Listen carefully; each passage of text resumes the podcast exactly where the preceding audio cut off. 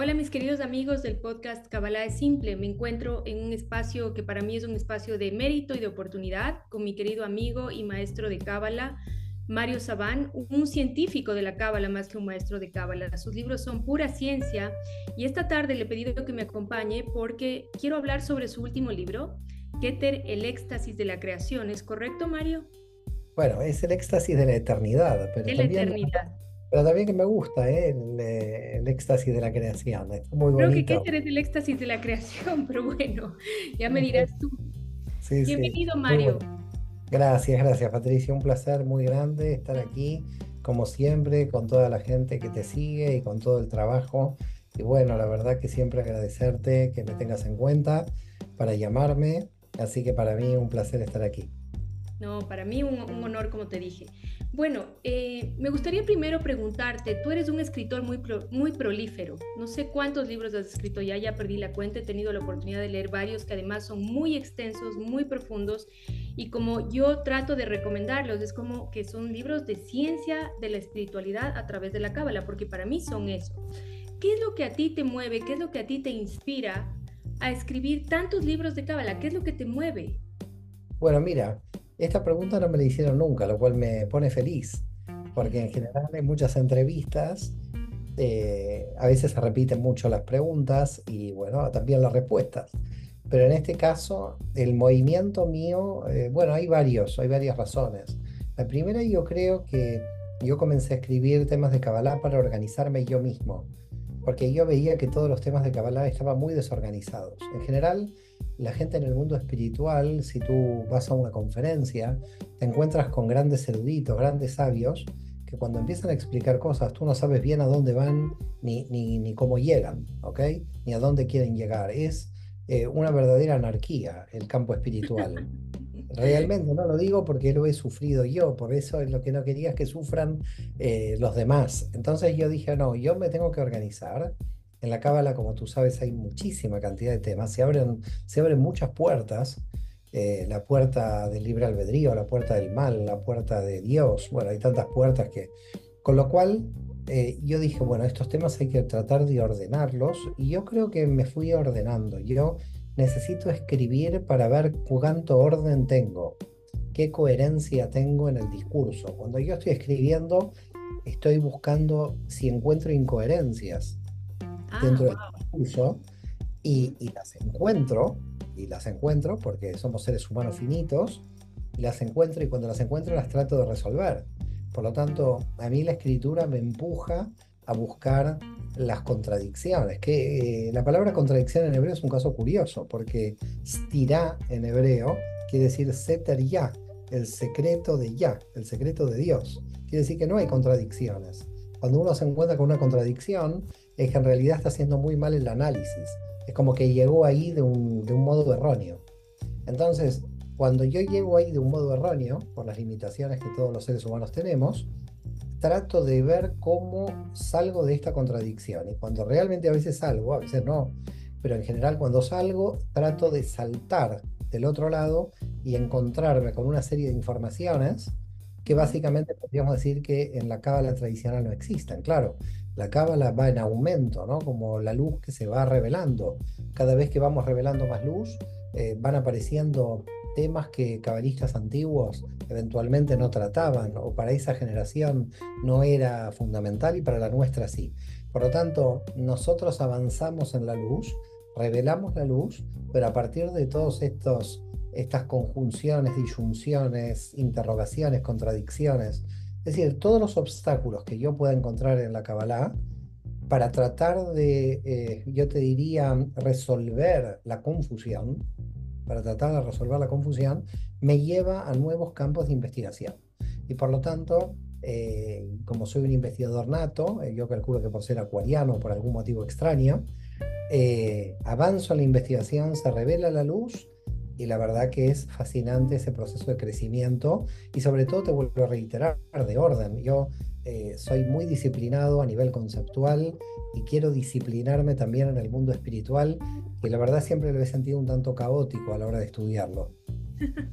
es bastante caótico honestamente, sobre todo para al principio cuando uno ve eh, toda esta paradoja que es gran parte de la comprensión profunda de la Cábala, porque para muchos, cuando empezamos a estudiar Cábala y sin una estructura, sin un orden, como en el caso que tu escuela ofrece, que hay una estructura, hay un plan, hay una metodología, hay gente detrás, uno se encuentra con conceptos completamente paradójicos y entonces ahí empieza un desorden mental que muchas veces desmotiva a la gente y la desconecta de la sabiduría. Entonces, creo que es muy importante que tu aporte de revelación ordenada de la cábala para quienes están con ese apetito. Ahora, tus libros son la ciencia de la espiritualidad. Tus libros para mí son la ciencia de la espiritualidad. Podemos ver en este nuevo libro, en este último libro, algo de el Mario no científico y el Mario más ser humano, más detrás de, este gran investigador. Bueno, a ver, yo no puedo dividirme de, primero, gracias por gran científico, yo tengo mis serias dudas de ser un gran científico, yo pienso que gran científico es descubrir algo y yo solamente investigo, eh, pero yo pienso que aquí en este libro es probablemente un libro donde yo estoy más comprometido con los anteriores, es decir, comprometido a nivel personal. Creo que mm, me voy sacando los disfraces en cada uno de los libros. Creo que se me van cayendo los velos a mí mismo y ese Mario interior se va manifestando cada vez más. Es decir, claramente en este libro ya se manifiesta mucho eh, yo creo que mi primer paso fue eh, el libro que hice con mi esposa Marisa, eh, que yo realmente ahí nunca había escrito sobre mis sensaciones, mi vida privada. Pero aquí también, yo ya también tengo mucho, mucho, mucha fuerza en mi vida privada, todo este espacio interior mío se ha desplegado y siempre pensé que los conceptos que yo trabajaba y calculo que también le pasa a mucha gente son bastantes disfraces de sensaciones interiores que se estructuran de alguna forma en conceptos, pero que nunca son conceptos fríos. Es como muy difícil en el campo espiritual de desconectar, no, no se puede caer en la dualidad teoría-práctica. En la, espiritualidad todo es práctica, todo es eh, algo que surge desde el interior y que va tomando los conceptos como excusas para poder hablar, podríamos decir, entre comillas, objetivamente, pero siempre está el sujeto, siempre está la preocupación del alma de quien escribe. Por supuesto, siempre está esa búsqueda personal implícita en cada concepto, en cada palabra, en cada cosa que uno escribe o puede compartir sin ninguna duda. Sé que el tema central de este libro es la emuná y nosotros hace un tiempo, tú y yo, ya hicimos un podcast sobre la emuná porque creo que para nosotros como estudiantes, hablo por mí, como estudiantes de Cábala, es muy importante tener esta, el desarrollo constante de esta conciencia de Muná, acompañada de acciones de Muná, porque de nada sirve tener una conceptualización como ya lo mencionaste. Entonces, ahora, desde la revelación o la escritura de este libro, me gusta decirle una revelación porque sé que tuviste planeado escribir una continuación del SOT 22 y que no resultó así, sino que este libro te fue conduciendo a ti, por eso me refiero como una revelación de la luz a través tuyo, que amén, que así sea y que, que sigas haciéndolo.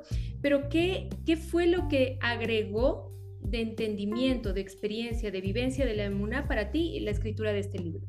Mira, yo creo que siempre en mi experiencia de vida he tenido emuná. Yo nunca supe si es propia de mi alma o también reforzada por la familia en la que yo he nacido y me he desarrollado, porque yo siempre, siempre he visto este concepto de emuná en toda mi familia. Lo he visto en mi madre que falleció de cáncer hace muchos años, lo he visto en mi padre, lo sigo viendo en mi padre. Yo creo que aquí hay algo que se, que se filtra a nivel cultural, indudablemente, porque también lo he visto en mis abuelos.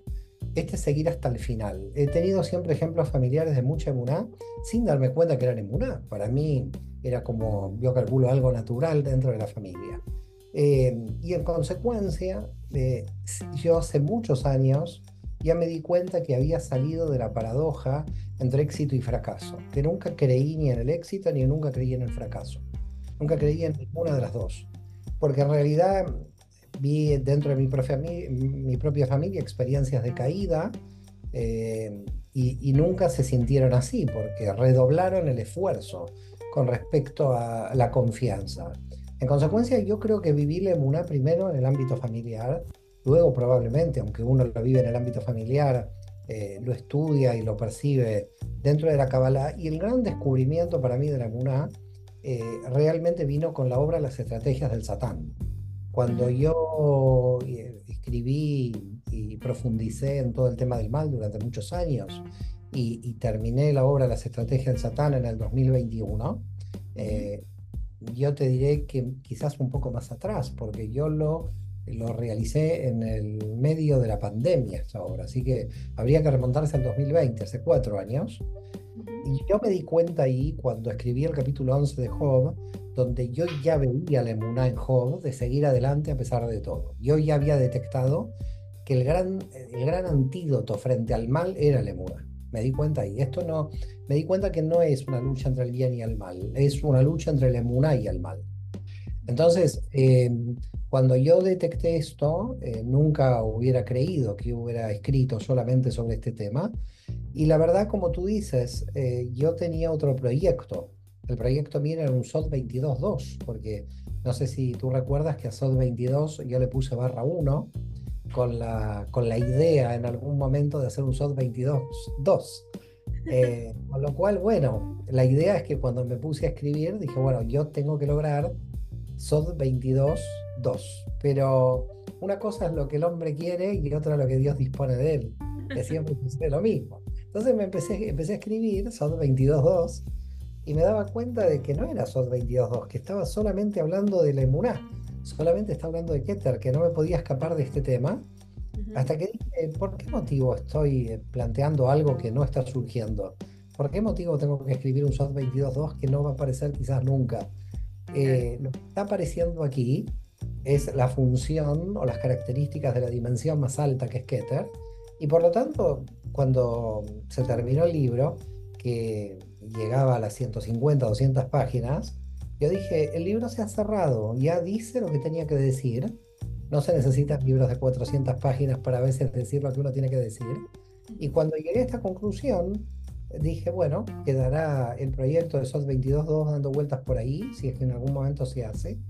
Pero creo que eh, se cierra porque todo lo que yo tenía muchísimas ganas de decir, lo he dicho, lo he estructurado, el libro para mí estaba cerrado, yo creo que casi se cerró solo, en cierto modo se cerró solo, y el final del libro es como bastante curioso, porque el final del libro eh, termino entrando en otro tema. Es decir, la emuná me lleva a otro tema y esto es muy característico de mis investigaciones, que cuando estoy terminando el libro ya no estoy en el tema del libro, es algo clave. Tus entrevistas también.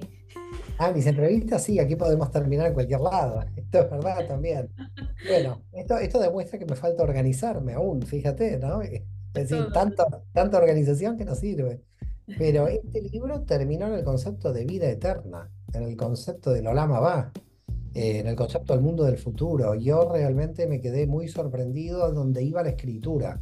Yo me, me, solté totalmente con este libro, a donde la escritura me llevaba, yo iba, no me interesaba dónde, no, no nunca tuve un texto controlado, eh, temáticamente hablando. No, eh, los textos controlados tienen más que ver con las tesis doctorales donde me controlo más porque me van a controlar a mí. Entonces ahí sí me controlo. Pero este, como sabía que iba a ser formato libro, yo dije, bueno, no, no, no voy a controlar absolutamente nada, que venga lo que tiene que venir. Eh, no sé, un libro más relajado, yo calculo un libro de mayor madurez a nivel personal, me dejé llevar un poco por la pluma y yo creo que a veces cuando, cuando lo terminé y lo releía, me llamaba poderosamente la atención hasta dónde había llegado. Has dicho varias cosas que para mí son muy relevantes. La primera, y, quisiera con toda esta amplia respuesta que me acabas de dar, hacer como unas disecciones, porque hay varias cosas que creo que son un gran aporte para todos quienes te escuchamos y te seguimos y tenemos el, el mérito de tener tu amistad. ¿Tú crees que la emuná es un atributo natural del pueblo judío, del pueblo hebreo, ¿por qué es que en otros pueblos no se presenta esa determinación para salir adelante ante la adversidad de cualquier forma? bueno, mira, yo creo, sí, sí, es muy buena tu, es muy buena tu, tu análisis y yo creo que tiene que ver sobre todo con un tema de la historia. Eh, yo creo que siempre el pueblo judío fue un pueblo desterrado, exiliado y el primer patriarca es un exiliado. El primer patriarca tiene que dejar Ur en Caldea e ir a la tierra prometida y, ya está, eh, digamos, podríamos llamarlo en una especie de dualidad exilio-retorno. Entonces, Yo creo que las características eh, del pueblo de Israel son características de siempre seguir adelante, sobre todo porque la idea del Dios infinito no es una idea de resultado, sino es una idea de comienzo. Yo creo que yo muchas veces eh, en las entrevistas y con mis alumnos también eh, explico un poco cuál es el objetivo, por ejemplo, de esas espiritualidades orientales. La espiritualidad oriental, por ejemplo, se encamina hacia la fusión con lo divino. Está buscando el nirvana, está buscando el todo. Y fíjate, ¿no? Está buscando el éxtasis también, está buscando de alguna forma Keter. Así que en este, en este punto vamos, mm, los dos vamos por el mismo, en cierto modo, con el mismo objetivo. La diferencia es que en la Kabbalah, y yo creo que en esto sí, la Kabbalah tiene una característica muy judía, que cuando llega, digamos, a Dios, cuando hace Bitul, cuando llega el éxtasis, ahí comenzó el trabajo. Ahí, ahí no terminó. Yo creo que la espiritualidad oriental termina arriba, y la, la espiritualidad de la Cábala rebota arriba y termina abajo. La realidad es que termina aquí, no termina allá. Es algo que yo siempre les digo a los estudiantes, es eh, al principio, cuando uno empieza a estudiar Kabbalah, esta sensación de éxtasis, de fascinación por la información, por la luz, por los milagros, por las bendiciones, y llega un día donde, donde te levantas y dices, nada de esto tiene sentido, estoy en un viaje mental, no existe, y ahí es el momento de la verdad. Ese es el momento cuando empieza el verdadero trabajo personal. Les, les digo siempre para que lo tengan presente.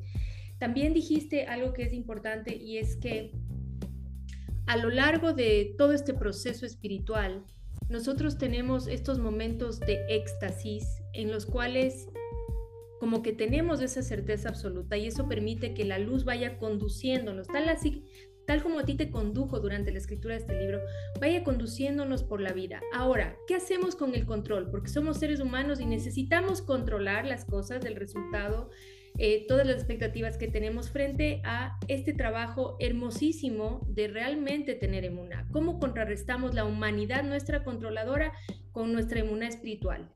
Bueno, yo no creo que hay que contrarrestar, yo creo que hay que coordinar, hay, hay que oscilar, no hay que anular el control. Contrarrestarlo sería eh, entrar en mayor contradicción. Lo que hay que tratar de hacer es lo que decimos siempre en la cábala con el árbol de la vida, que Binay Jochma copulen, ¿no? Entonces, que ese control de alguna manera también pueda existir cuando ese control lo podamos controlar, no que el control nos controle a nosotros. Es decir, si yo tengo control porque sé que puedo dejar de controlar, entonces es un supracontrol que tengo para yo dejar de controlarme. Pero si yo tengo un control por el cual no puedo dejar de controlarme, y la diferencia básica para mí está o estás en Keter o estás en Bina.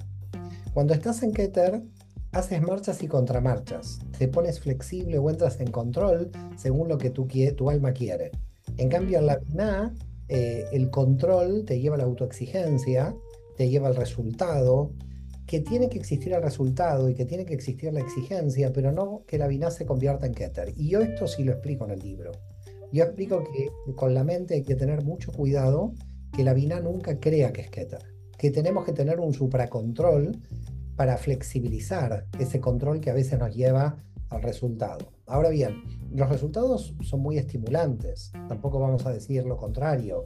Yo creo que los resultados son estimulantes, pero también los obstáculos son estimulantes. Es decir, los resultados y los obstáculos. Cuando no se cumple un resultado, tiene que ser más estimulante que cuando se cumple el resultado. Es decir, si yo no tuve la nota que yo quería y la nota en vez de 9 7 o es 5, eh, puedo, me pueden pasar dos cosas. O redoblar el esfuerzo desde Keter, porque mi proceso va a continuar a pesar del 5, o hundirme porque yo y el 5 somos uno, yo creo que ese 5 eh, me pertenece y me están calificando. Es que la calificación del resultado tiene que ver con el resultado del momento de esa energía y no con toda la personalidad. Quien, se quien siente un fracaso y convierte ese fracaso en una personalidad fracasada, porque envuelve y generaliza la personalidad, entonces ahí podemos encontrar que nos encontramos en Vina. Si cuando existe ese fracaso uno lo toma como aprendizaje y dice voy a seguir y voy a seguir redoblando mi emuná, cuando, porque el, redoble de la emuná, ¿cuándo viene? Yo no, viene cuando gané el ajedrez, eh, viene cuando perdí. Es decir, si perdí el ajedrez, tengo que decir que bueno, bueno, voy a tratar de mejorarme para la próxima poder ganar. Y si no gano nunca tampoco, porque estoy disfrutando el juego de ajedrez. Entonces, yo creo que si todos en la vida disfrutamos el juego de la vida, los resultados van a ser mucho más positivos que si nos estamos exigiendo en todo momento. Esto no anula la responsabilidad, porque tampoco podemos caer en el otro extremo de eh, ser irresponsables, donde eh, hay muchas personas en el mundo espiritual que trabajan por gracia, ¿no? Es decir, yo no hago nada y a mí me tiene que llegar algo que viene de arriba, como en forma automática, como una especie de iluminación. Entonces a mí me dicen que iluminado, yo no estoy iluminado, estoy estudiando todos los días y escribiendo todos los días. Y si me cae alguna iluminación en el mientras tanto, mejor. Pero hay muchísima gente en el mundo espiritual que, a mi modo de ver, comete cierto error, pero bueno, es una cuestión del crecimiento, y es caer en el otro extremo. Es decir, primero el autocontrol de una exigencia brutal que no te deja placer, y luego buscar el placer en ningún tipo de responsabilidad. También se encuentra en el mundo espiritual. Entonces, a ver, yo creo que somos responsables de la energía que nosotros tenemos. A mí me queda claro esto. Pero nuestra responsabilidad no nos puede llevar a la irresponsabilidad de la autoexigencia. Completamente. No podemos ser tiranos con nosotros mismos y tampoco podemos caer en el extremo de decir Dios proveerá y sentarnos a esperar. Un poquito iría por ahí. Es, así es, así es. Sí, no es una compasión descontrolada, ¿no? Eh, no me perdono por una parte ningún error porque creo ser perfecto, lo cual implica una falta de comprensión de la naturaleza humana que es imperfecta, donde hay mucha gente que cuando comete un error no se perdona y tú los ves sufriendo errores porque no tienen compasión de sí mismos pueden inclusive perdonar a los demás, pero no se perdonan a sí mismos. Y por el otro lado, personas que se lo perdonan todo, que terminan en la desidia, en, no, y, de alguna manera este que se perdona todo no es que se está perdonando todo, en realidad es un irresponsable con las energías que le dieron para que haga algo con su alma. En consecuencia, el que aparentemente se perdona todo está ya camino a la irresponsabilidad. Completamente, claro que sí. Ahora, em, cuando nosotros, lo que a mí me ha servido, digamos, y, te lo comparto para tratar de aterrizar esto de, de en la vida, es estar presente, es no permitir que nuestra mente se instale en, el futuro pensando en lo que va a pasar solamente, simplemente instantes de proyección, de dirección, de planificación, de hacia dónde quiero ir, pero enfocar mi energía en el presente con la absoluta certeza o emuná de que estas acciones hechas con conciencia, hechas con bondad, hechas con equilibrio, van a producir un resultado, ojalá en esa dirección. Y si no es en esa dirección, en el mejor para todos. Creo que el valor de estar presente es como una herramienta esencial para conectar con la emuná y no estar ni en el pasado ni en el futuro. Ahora, eh, yo hablo siempre del peligro del bienestar, de anestesiarte con el bienestar. Podríamos decir, Mario, de acuerdo a tu visión, que todo lo que estamos viendo en el mundo en términos de explosión de violencia, de agresividad, de guerra, de terrorismo, en muchos focos del mundo, inclusive en nuestro amado Israel, en mi amado Ecuador, eh, puede ser un sacudón de la, de la luz diciéndonos, bueno, es momento de hacer el trabajo, de tener emuná y de seguir yo creo en principio que a los que estábamos en el mundo espiritual el día 7 de octubre del 2023 eh, nos eh, rompió una especie de idealización que veníamos construyendo. Yo creo, y sobre todo lo digo también por mí en a nivel personal, eh, lo que sucede muchas veces es cuando uno se mueve en un cierto grupo, cree que toda la humanidad piensa como este grupo. Entonces todos estábamos trabajando el aumento de nivel de conciencia, los alumnos iban creciendo, el mundo parecía que iba cambiando y frente a esto apareció lo que apareció. Entonces cuando aparece Amalek, que básicamente es esa ruptura de la conciencia, en realidad también, como sabemos en la Cábala, todo tiene su función, es decir, nos muestra qué nivel de fragmentación tenemos y también nos muestra dónde la humanidad está poniendo sus energías, de manera cuán incorrectas están las energías con las que la humanidad está operando. Por lo tanto, yo creo que eh, como al final todo es bueno, Gamsule Tová, como decimos en la Kabbalah, eh, yo creo que esto, mm, en términos populares, yo te diría, como, se dice en América Latina, nos bajó de un ondazo, es decir, bajamos a la tierra directamente y nos dimos cuenta que en la realidad no toda la humanidad estaba haciendo el trabajo.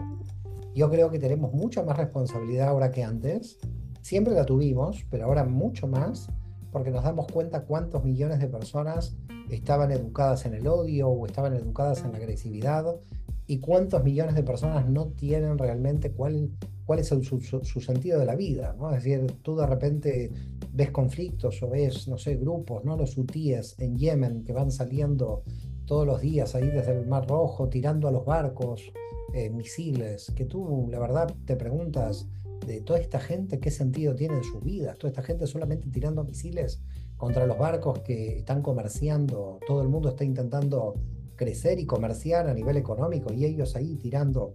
Por supuesto, siempre hay, eh, siempre hay intereses detrás, pero la pregunta es el que tira este misil, ¿qué grado de conciencia tiene? ¿Cuál es el grado de conciencia? Con lo cual podemos ver que todas las guerras y todos los conflictos, al final terminamos siempre en el mismo punto. La energía de la humanidad está incorrectamente invertida hay una inversión de la energía totalmente, totalmente mal situada, que parte de mis impuestos en cualquier lugar del mundo vayan a las armas, implica que yo soy corresponsable también de todo este sistema. Así que, ¿cómo todo este, sistema se puede desmontar? La verdad que es un tema que a mí realmente me preocupa. Eh, me preocupa cada vez menos el ticún personal que ticún olam, porque el ticún personal la gente lentamente lo va haciendo. El ticún olam va a ser mucho más duro porque hay estructuras de intereses que no les conviene el Tikkun En consecuencia, yo creo que tenemos mucho para trabajar. A mí lo que para mí se me planteó el 7 de octubre, como a muchos que estábamos en la Kabbalah y en el mundo espiritual, es cuánto trabajo nos falta hacer.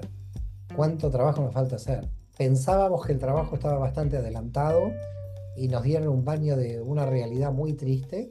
Y en todos los países, como tú dices, se está viendo permanentes conflictos que no terminan y venta de armas y gente que va muriendo yo muchas veces digo que quizás eh, la especie humana no necesariamente tenga que ser la encarnación de la conciencia universal. Es probable que quizás si nosotros no hacemos Tikkun la especie humana desaparezca y nosotros no tengamos rol en el universo.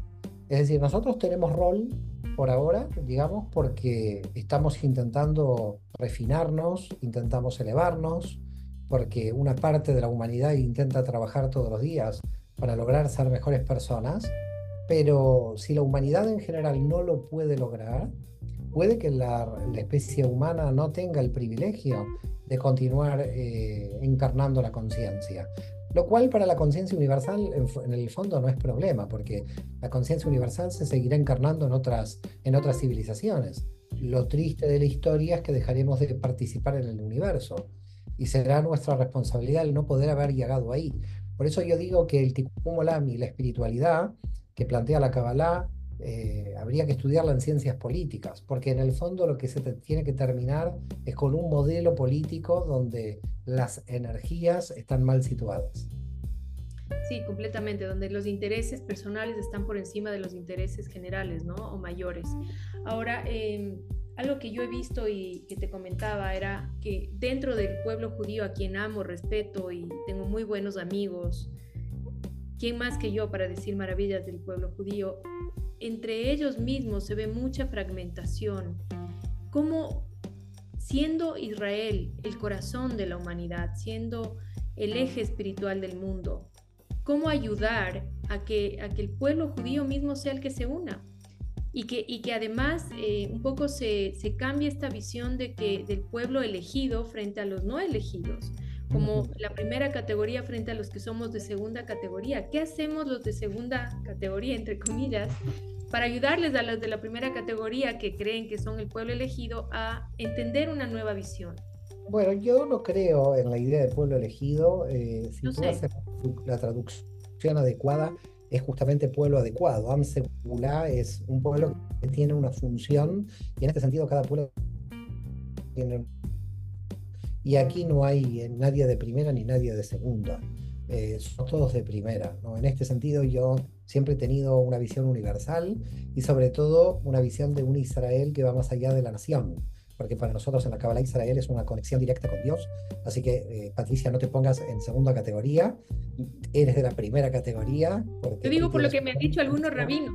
¿Y usted quién es para decir esto? Yo, con mucha humildad. Bueno, no, en mi caso, en mi caso te tengo, en mi caso te tengo como primera categoría, si hay rabinos que, que quieren eh, ponerte en la categoría que ellos quieran, que hagan lo que quieran. Pero yo eh, nunca, jamás diría que aquí hay seres humanos de primera ni de segunda.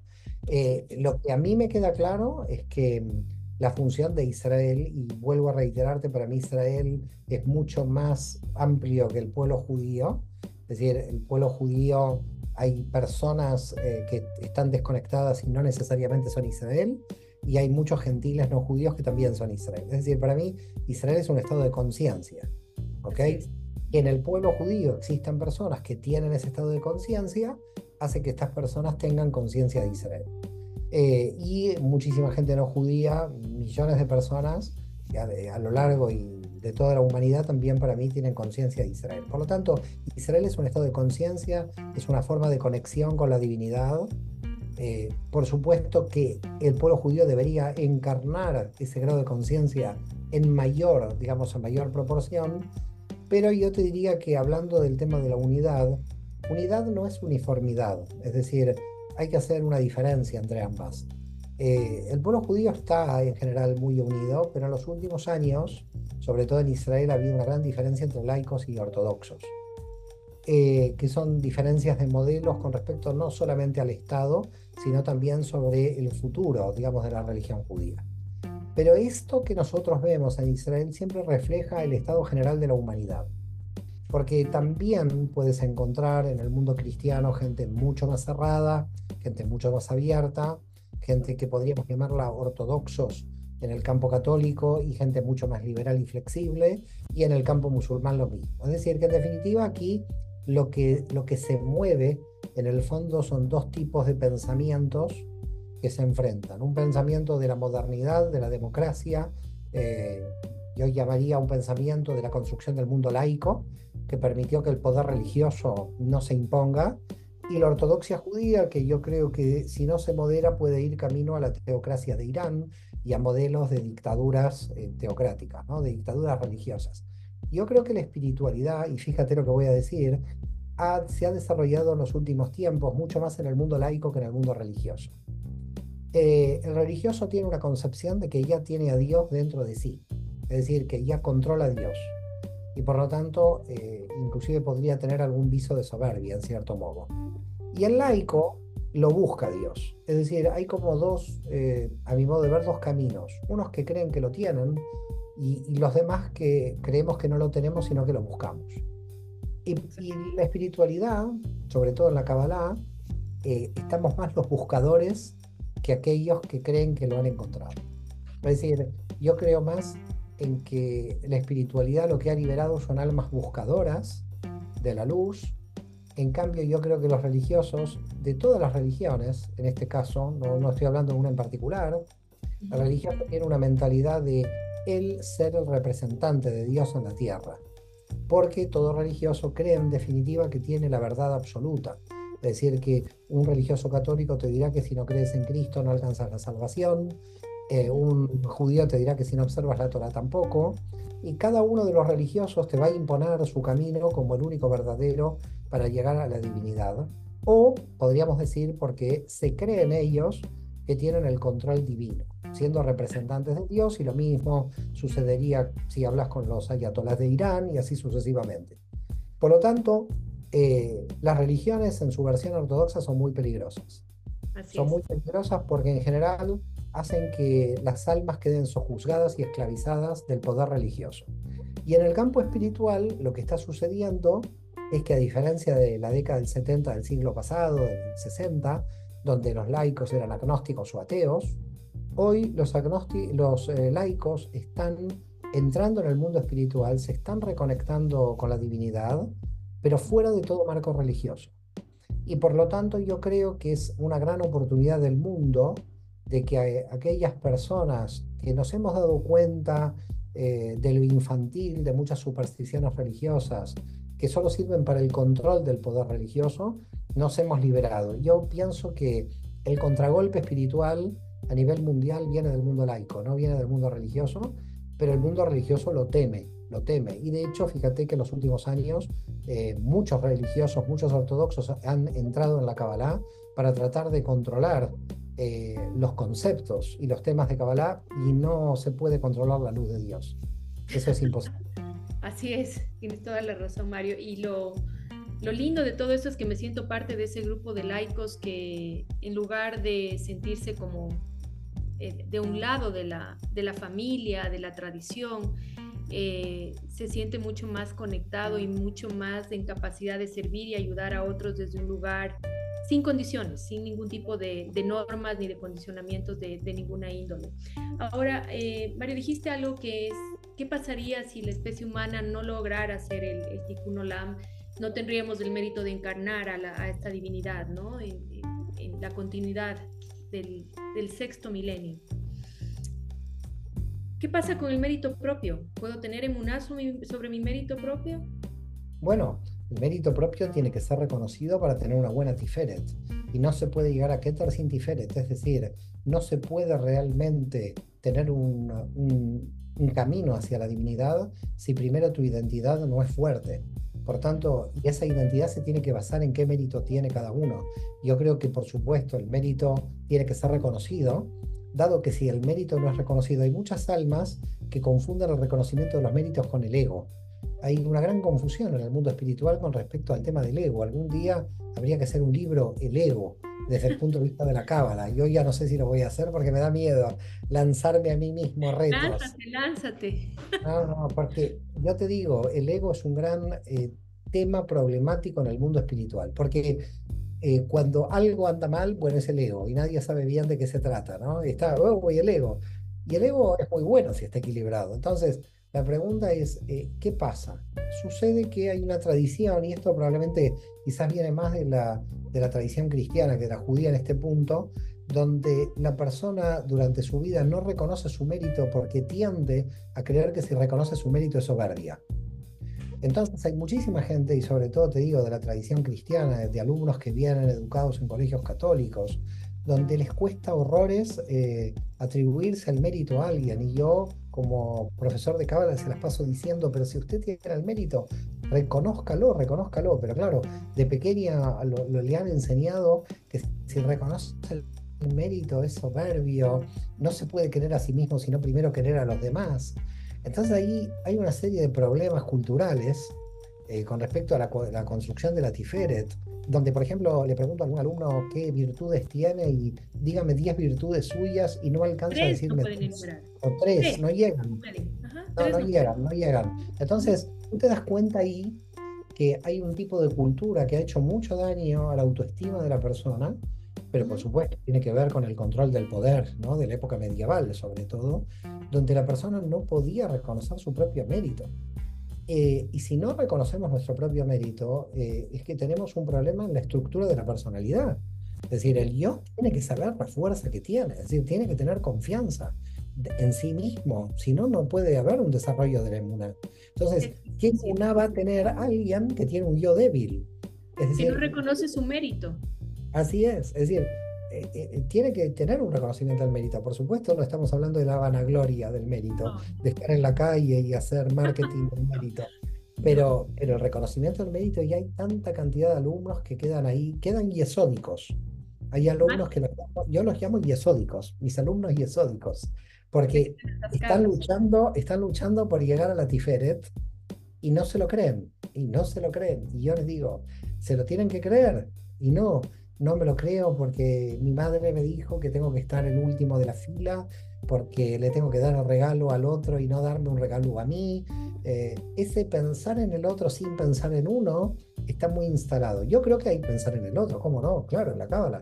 Para hacer ticumalama hay que pensar en el otro, pero uno tiene que pensar en uno porque si piensa en el otro y se pierde, uno se está humillando frente al otro.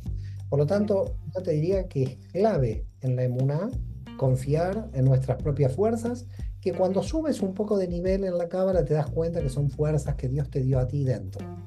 Pero ¿qué le importa todavía cuando entres en la cámara si crees que son tus fuerzas? No, no importa aquí si son tus fuerzas o son fuerzas que te dio la divinidad. Luego te vas a dar cuenta que no son tus propias fuerzas, que te viene una fuerza más alta.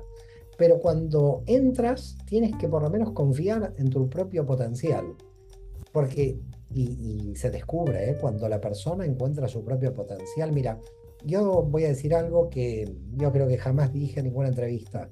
En la escuela de Cábala, eh, que, bueno, que he desarrollado con todo el equipo, una de las cosas que a mí me gustan es cuando lanzo a un profesor a un curso del cual cree que no está preparado. Prácticamente todos los profesores que lanzo tenían una gran duda en lanzarse como profesores dentro de la escuela, como un temor interior que le venía de la Tiferet, débil.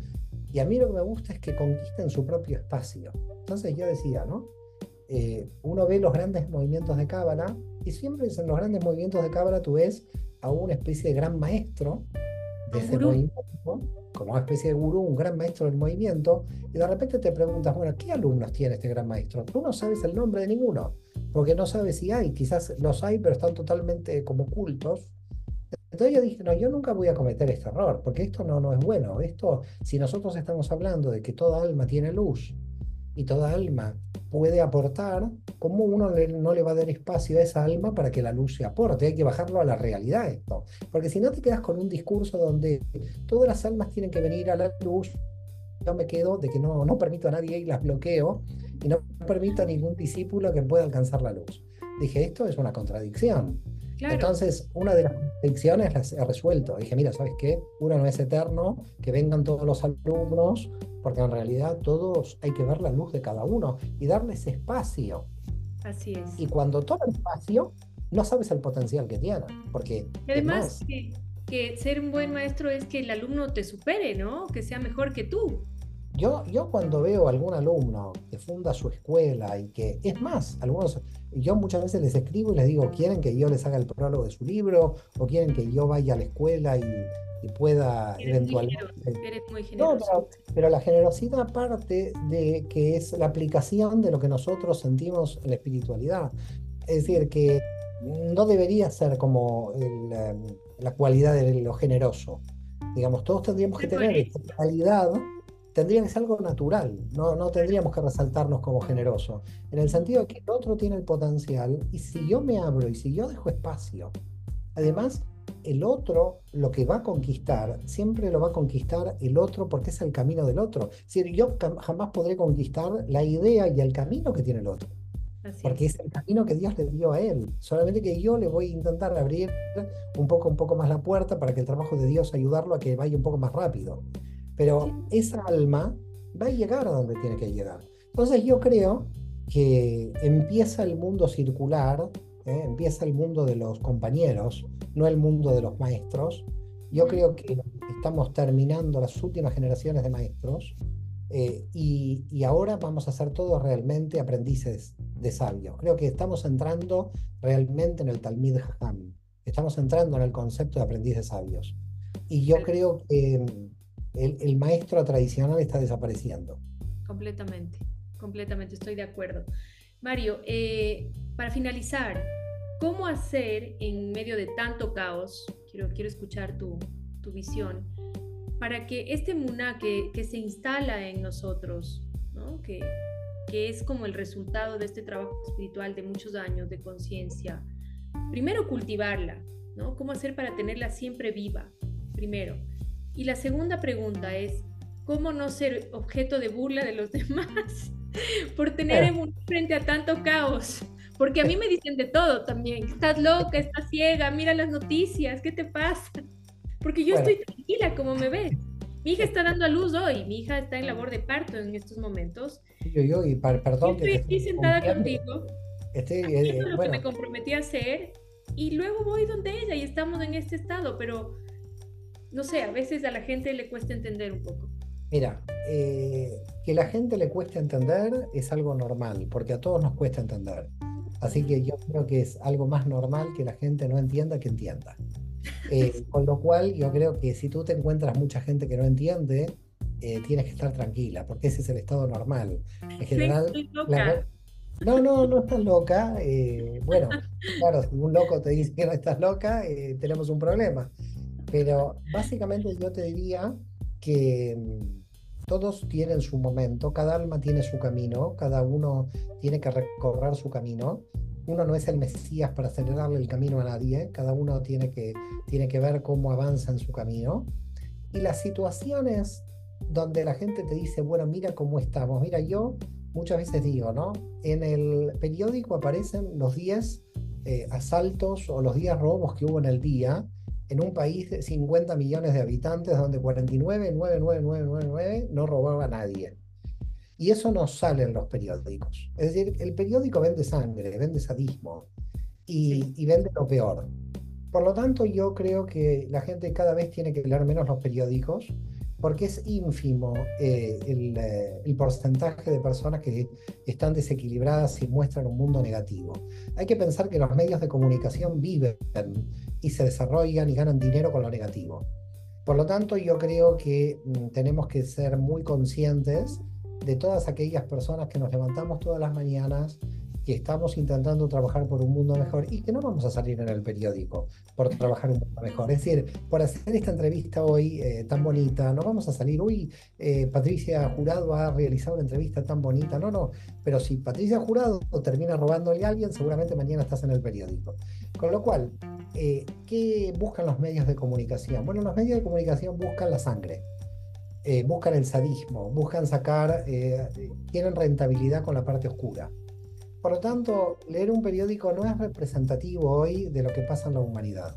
Hay una humanidad donde se trabaja, donde se estudia, donde se hacen las cosas bien, donde seguimos adelante. A pesar de 10 o 100 o 1000 o un millón, la humanidad es de 8 mil millones de personas en el mundo, de las cuales 1, 2, 3 millones pueden estar desequilibradas, locas, matando gente, pero el resto estamos todo el tiempo trabajando, estudiando, y ese resto, que es la mayoría, no salimos en los medios de comunicación. Por tanto, yo lo que le diría a la gente, que por lógica, piense la lógica que estamos planteando aquí, de que hay 8 mil millones de personas en el mundo que estamos todos los días intentando trabajar e intentar hacer un mundo mejor, y que los periódicos solamente toman ese porcentaje tan ínfimo para mostrarnos un mundo de caos porque tienen rentabilidad en mostrar ese mundo de caos. Es decir, hay grandes grupos que ganan vendiendo la sangre. Por lo tanto, hay que tener cuidado, no hay que comprar sangre.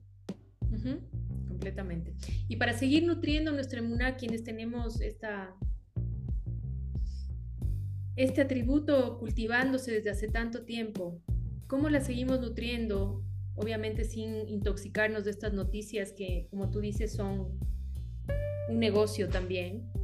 Pero ¿qué más podemos hacer? ¿Estudiar, practicar? ¿Qué nos recomiendas?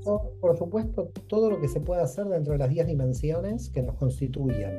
Hay mucha gente que puede trabajar más que estudiar, gente que puede ayudar al prójimo en los hospitales, eh, personas que podemos escribir libros, dar conferencias.